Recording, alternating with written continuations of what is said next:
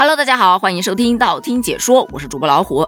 以前呢，我们总是会去调侃有一些人外出就餐，菜上来了先别动，等我先掏出手机拍个视频发个朋友圈先。如此美食必须与朋友圈各位共享，这种行为被称之为作秀。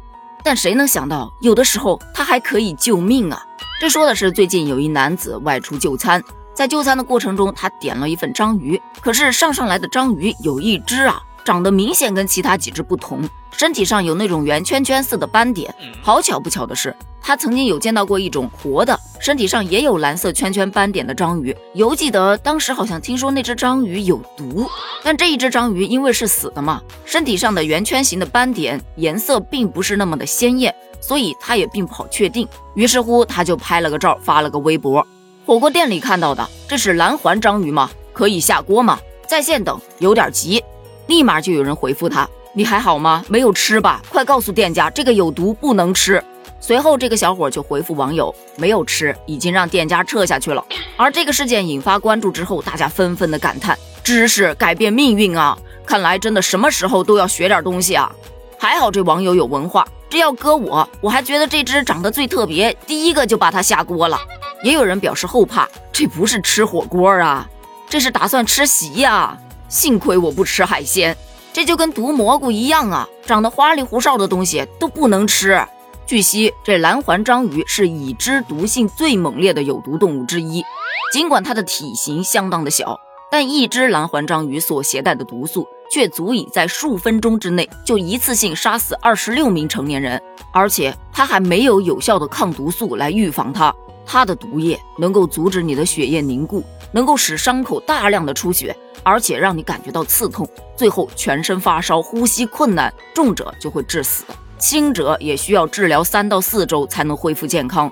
我在网上看了一下这个蓝环章鱼的视频，就觉得这个章鱼的品种真的是很小很 Q，臂胯不超过十五厘米，可以用来饲喂小鱼呀、蟹呀、虾呀以及贝壳类的动物。但是它会用很强的毒素，也就是河豚毒素来麻痹猎物。只要被这种小章鱼咬上这么一口，就能死亡。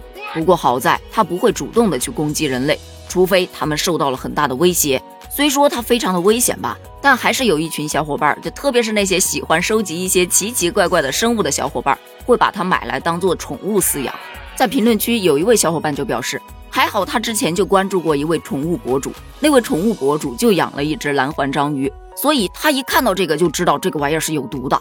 所以说呀。只要你有发现知识的眼睛，生活中到处都是知识。有的时候可能就是那么简简单单的扫了一眼，听了一耳朵，就能救你的命啊！而针对于有些小伙伴提出的，哎，我想问问，没发现的人都咋样了？据一些科普博主回答道，其实，在文献中以及在网络上都有这种市售章鱼里面混入了蓝环章鱼的记录，但这种概率并不高，能够遇到一次就是活久见了，别自己吓自己啊！这种虽然不常见。但是呢，有些东西它很常见，但同样有毒，却依然被大众给忽略了。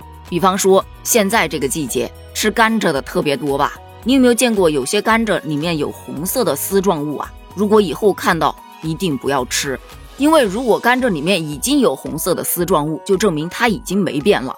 而霉变的甘蔗会产生强烈的视神经毒素三杠硝基丙酸，它严重的话会导致呼吸衰竭而死亡。幸存者也可能会丧失生活能力，所以大家千万不要吃发红的甘蔗。还有生姜，我们日常做菜都会用到。有句老话说“烂姜不烂味儿”，但其实腐烂的生姜啊也是不能吃的。生姜腐烂之后会产生有害物质黄樟素，这个东西啊会诱发食道癌和肝癌等。所以专家也会建议大家不要把生姜放在保鲜袋里面去储存，最好就用报纸包起来放在阴凉的地方。每天生姜的摄取量不宜超过十克。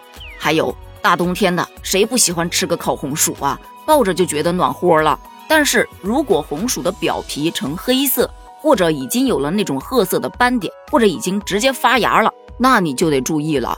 因为表皮呈黑褐色或者有黑色斑点的红薯，它是受了黑斑病菌的污染，而黑斑病菌的毒性可以使红薯变硬、发苦、毒性大，而且这种毒素。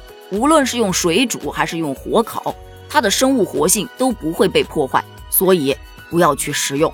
另外，在购买西红柿的时候也要注意，那种本身它的品种就是青色的西红柿你可以买，但如果是还没有成熟的那种青西红柿，不要买，因为这种没有成熟的青西红柿含有毒性物质叫龙葵素，这种西红柿吃到嘴巴里面会有一种苦涩感，而且吃完之后可能会出现恶心、呕吐等中毒症状。